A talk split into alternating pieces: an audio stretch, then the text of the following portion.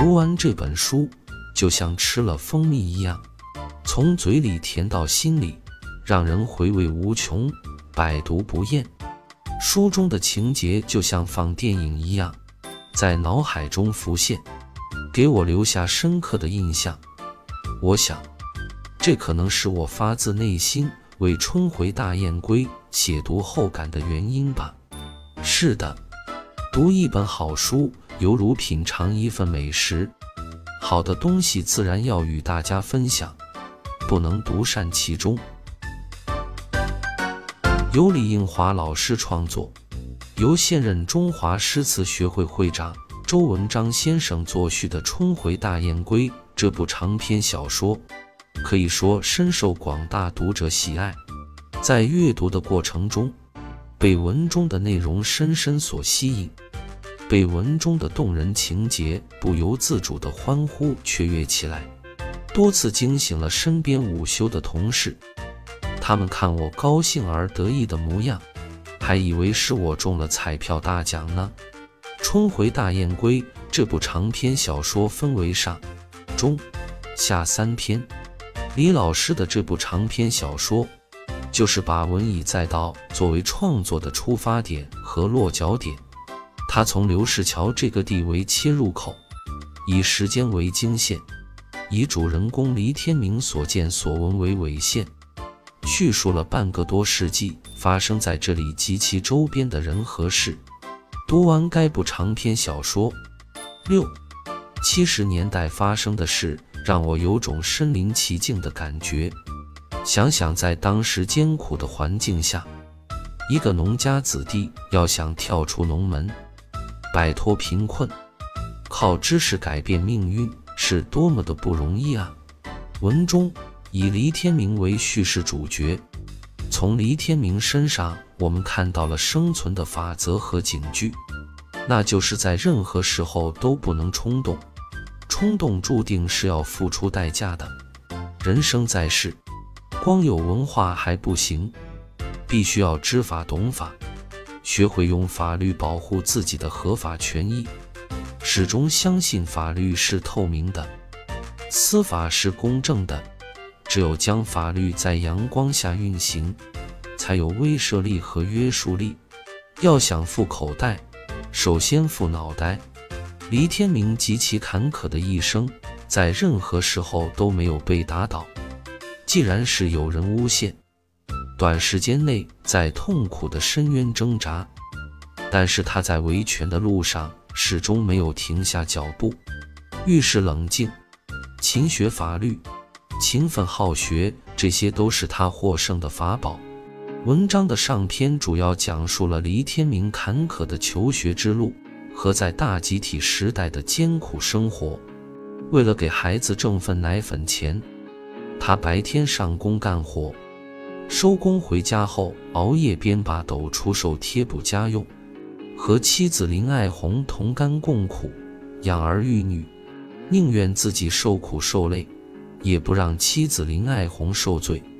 可是温柔体贴的林爱红不仅没有少分担家务，而是包揽了家务的全部，让黎天明能够安心出工和利用休息时间进行学习。然而，功夫不负有心人，时代绝不会亏待每一个努力的人。随着1977年恢复高考制度，对老三届放宽年龄的限制，给了黎天明一次公平竞争的机会。作为六七届的高中生，离开学校大门十年，再也没有摸过高中课本，这是他做梦也没有想到，这辈子还有机会参加高考。已进入而立之年的他，已是三个小孩的父亲，还可以参加全国高等学校招生考试。他对报考专业相当谨慎重视，最后决定报考文科，语文、历史、地理、政治考原来的基础，集中所有精力复习数学。通过自己勤学苦练，他考上了理想的大学。毕业后回到家乡，成了一名人民教师。黎天明深有感激，一路坎坷，一路艰辛，终于摆脱困境。兴奋之际，提笔写出以下几句：人生就像月亮，月有阴晴圆缺，人有酸甜苦辣。如果月亮是平直的线，就不会有人浊酒赏月。每个直立大写的人，像苍鹰搏击浩瀚蓝天，像骏马驰骋无垠草原，风雨雷电坦然面对。因为经风丽雨搏击后，定会有湛蓝湛蓝的朗朗晴天。文章的中篇部分主要讲述了黎天明大学毕业后，本有机会进城当教师，然而黎天明考虑到家乡的孩子需要接受良好的教育，以及方便照顾家庭，他毅然选择在基层任教。黎天明身份的改变。父老乡亲既有对他恭维祝贺的，也有对他存心不怀好意的。在陈海明哥家吃饭时，主人殷勤劝酒，黎天明在高兴之际，几次交杯换盏，你来我往后，竟然把两斤六十多度的大麦条烧酒喝了个底朝天，随后觉得头晕乎乎的沉。于是陈海明扶他在大哥的床上躺下，一觉睡到夕阳西下。被人叫醒后，头还是晕沉沉的，浑身没有一点力气，但他还是强忍着。由陈海明陪同着他在暮色中高一脚低一脚地向刘氏桥走去。路过一家卤食店，黎天明停住了。他想，现在拿工资了。虽然还欠账，但是也要犒赏家人。想到这些，他走进卤食店，花了六元八毛钱买了一个猪颈脖。正在他掏出来一张十元钞票付给店主王金德时，王金德要求黎天明换一张。处在酒精作用下的黎天明非常恼火，他不但没有换钱，而且和店老板论理交涉。谁知越交涉，店老板越不卖账，最后发生了言语和肢体冲突。就在黎天明用力推开拦在他面前的店老板时，手中没有抓紧的熏烧肉散落一地。此时，店老板见到围观的人，便大声说：“还是一个人民教师，竟然用假钞票来店里蒙我！”直到警车开来时。双方仍旧假钞僵持不下，逐渐演变为肢体冲突。面对公安局领导，王金德理直气壮地说：“黎天明使用假钞，持刀伤人，性质恶劣。”局领导听后，不问青红皂白，就把黎天明带上警车。随着一路的颠颠簸簸，醉酒的黎天明吐得一片狼藉。黎天明被带进审讯室，治安大队长吴德海从口袋里掏出一副手铐，咔的一声铐住他的右手，拖到窗户边，又咔的一声把一头靠在铁栅栏上，然后啪的一声就是一拳。就你，还是教师，用假钞还持刀伤人，你找死呀！无论吴德海如何拳打脚踢。但是黎天明就是拒不承认他使用假钞、持刀伤人。你们不问青红皂白，凭什么打人？打人是犯法的。黎天明瞪眼数斥吴德海。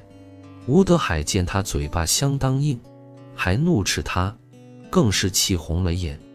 和我谈犯法，老子今天教训你这个不知王法的家伙！说完又一顿拳打脚踢。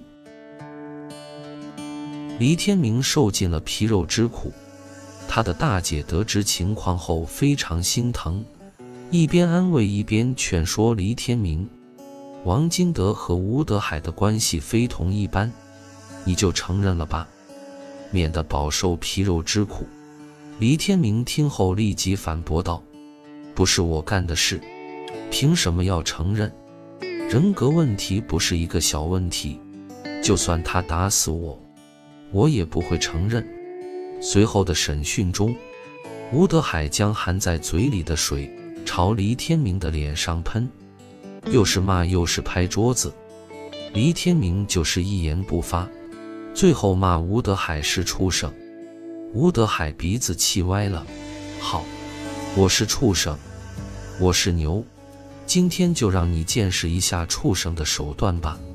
说完，他操起一条长板凳，对着黎天明抡去，板凳砸在黎天明的手上，黎天明惨叫一声，瞬间昏了过去。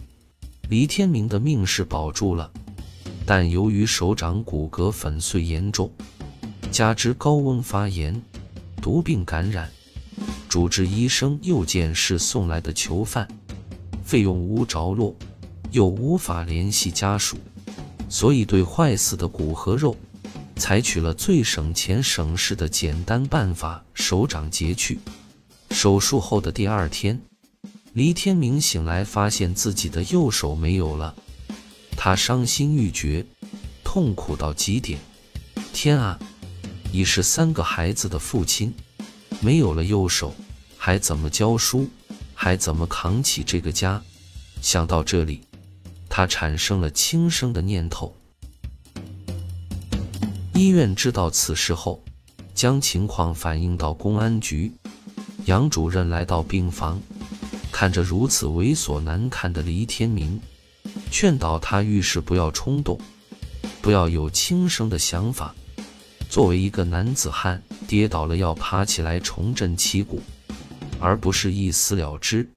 随后又说道：“至于这次冲突事件，公安局一定会好好调查。”杨主任的一席话让黎天明彻底清醒了过来，但最终通过审判。黎天明还是没有免于牢狱之灾，他在监狱中仍然没有忘记学习，不是读书就是练习书法，在维权的路上丝毫没有停步。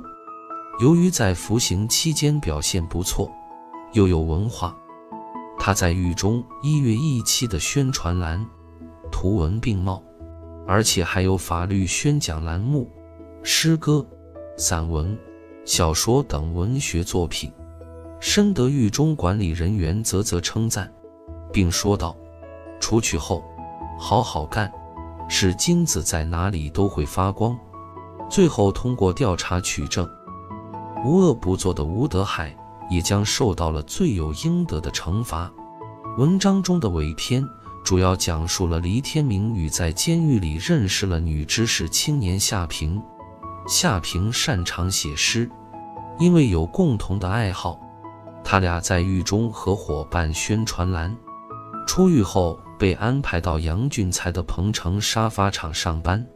由于文学牵起了这条墨线，再加上他又是被黎天明推荐到沙发厂的，自然和黎天明交往密切。深受处罚的吴德海仍心有不甘，一直在寻找机会。报复黎天明，刚好有一天晚上，夏平为感谢黎天明，请他到厂里自己的宿舍里吃饭。当天晚上，除了夏平在宿舍生火做饭外，整幢宿舍再无别人。正在夏平和黎天明吃饭正尽兴时，印刷厂火光冲天，过火面积大，造成了不可估量的损失。火即将扑灭，公安、消防直抵夏平宿舍，黎天明和夏平成了纵火的重点怀疑对象。后来经过仔细排查，解除了对他俩纵火的嫌疑。吴德海见自己利用精心策划的一起纵火案来陷害黎天明和夏平的美梦已破，但他仍然不甘心放弃对黎天明的报复。男大当婚，女大当嫁。黎天明的女儿黎玲霞高中毕业后买户口到宾馆从事财务工作，后因一些原因下岗。黎玲霞回到化工厂上班，并和泾河的青年小胡恋爱了。由于小胡学的是化工专业，后来他们创办了兴盛化工厂，专门生产洗洁精。不知那阵风把泾河工商所的古所长吹来了，他见状大发脾气，说生产的产品属于三无产品，而且还是危险和危害品。经过一番争辩，古所长悻悻离开。临走前，对附近的老百姓说：“要他们做好监督，一旦开工生产和销售，立即报告主管部门。”屋漏偏逢连阴雨，没过几天，附近一户的鱼塘死了几条鱼。他们想起古所长的话，认为鱼的死亡与化工厂排出的污水有直接关系，于是蜂拥而上。要赔偿的要赔偿，要拉闸的要拉闸，现场局面一片混乱。后经调查和证实，该化工厂经营合理合法，手太长，吃拿卡要，无所不用其极的古所长调离了秦游，兴盛化工厂才得以安心经营，并迅速发展壮大。因业务关系。夏平和王村花到了湖州，认识了已是处级干部下海经商的顾环新。然而，一场精心组织的骗局让他丢了几百万，加上妻子前不久已去世，他沉浸在悲伤中。夏平见小孩哭泣不止，就伸手去抱，谁知小孩被夏平接过后，一不哭二不闹，乖得很。夏平心中升起抱养小孩的念头，然而顾环新不识好歹，还想让抱养人给他一笔抚养金。由于有了领养关系，顾环新和夏平见面的机会相对多了一些。令夏平没想到的是，顾环新竟然要求和他结婚。夏平深知顾环新为人太差，坚决不和顾环新结婚。恨之入骨的顾环新不履行对小孩的相关承诺，夏平带着小孩的生活一下子陷入了困境。最后还是黎天明出面劝说开导顾环新，让他吸取教训，重新做人。该部小说内容曲折，情节动人。黎天明的命运多舛，生活的困苦，家庭的不幸。让他举步维艰，然而在各种挑战和重压之下，他始终挺直脊梁做人，肯吃苦，抗打击，矢志不渝，追求心中的理想世界。他认为，没有理想、没有追求的人生，是没有品质的平庸人生。在任何岗位上，他尽心尽责，力求完美。退休后。积极投身公益事业，为扶贫助困和留守儿童奔波忙碌。夏平母女遭遇车祸，他悉心照顾，精心料理，治愈康复。夏平未婚先孕及婚姻一波三折，他多次斡旋调解，最后婚姻破裂，小孩跳楼轻生。夏平再度遭受命运的打击。然而，黎天明却能张开博大胸怀，接受了伤痕累累的夏平。黎天明一身正气，清醒理智对待周围一切，始终乐观豁达看待明天和未来。这些高贵的品质，都是我们每个人需要学习的标榜。读完这部长篇小说，感触颇多。其一，任何人在任何时候。都要保持清醒冷静，不可冲动，冲动是要付出巨大代价的。其二，当自己的合法权益受到侵犯时，利用法律维护权益才是有效的途径。第三，时代不会抛弃和辜负每一个努力的人，特别是从不向命运低头的人。第四，要正派做人，无论在任何岗位上，都要兢兢业业，以做好本职工作为己任。任何以权谋私、徇私舞弊、不按常理出牌的人，必将会受到法律的制裁。第五，读完该部小说，我受益匪浅，仿佛自己经历了五六十年的艰苦生活，既让我了解了在那个特定历史时期的人们是多么的不容易。然而，他们并没有被困难压倒和屈服。仔细想想，也就是我们的父母那一代人是饱受饥寒，把我们养育大。今天的我们，无论能力大小，都要尽自己最大的力量来完成对父母亲的孝顺，让他们安享晚年，度过美好的夕阳时光。第六，一个人要想自己过得好。先要想如何让别人过得好，要多做公益，扶危济困，帮助老弱病残度过自己该有的幸福时光。第七，在任何时候都不能向生活低头，困难像弹簧，你弱它变强，它强你变弱。凡事冷静思考，总会找到解决问题的办法。第八。一个人无论在年轻时飞得有多高多远，最终有一天还是要回到家乡的。必须要热爱自己的家乡，努力建设好自己的家乡，对家乡的一草一木、一砖一瓦，始终心存敬畏，始终心怀感恩之情。以上读后感文字粗浅。还望各位读者朋友多多包涵。总之，它会融入到我的生活中的点点滴滴。